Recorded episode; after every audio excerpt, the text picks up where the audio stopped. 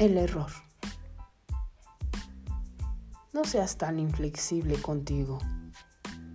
Dios puede sacar algo bueno hasta de tus errores. Tu mente finita tiende a mirar atrás tratando de deshacer decisiones que hiciste y que te traen un mal recuerdo.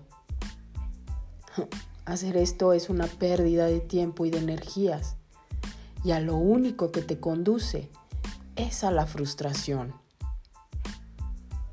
En lugar de deambular por el pasado, entrégale a Dios tus errores.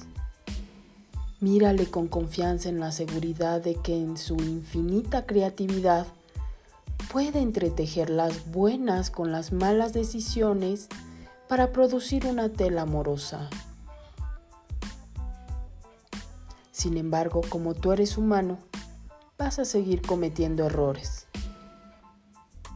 y pensar que puedes vivir una vida sin errores es sintomático de orgullo. Tus fracasos pueden ser una fuente de bendición, llevándote a ser más humilde y a relacionarte mejor con las demás personas en sus propias debilidades. Y lo mejor de todo, sin embargo, es que tus errores destacan tu dependencia de Dios. Él puede hacer que del empantanamiento de tus errores surja algo bello. Confía en Dios y observa lo que puede hacer.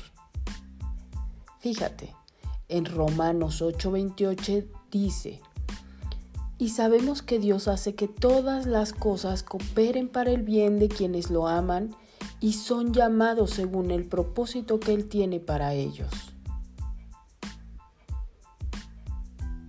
Vamos a orar. Damos gracias por el día que nos das. Ayúdanos a buscarte como ese Padre maravilloso y único que nos entiende, nos conoce y nos guía de manera perfecta. Todo esto lo pedimos en el nombre poderoso de nuestro Señor Jesucristo.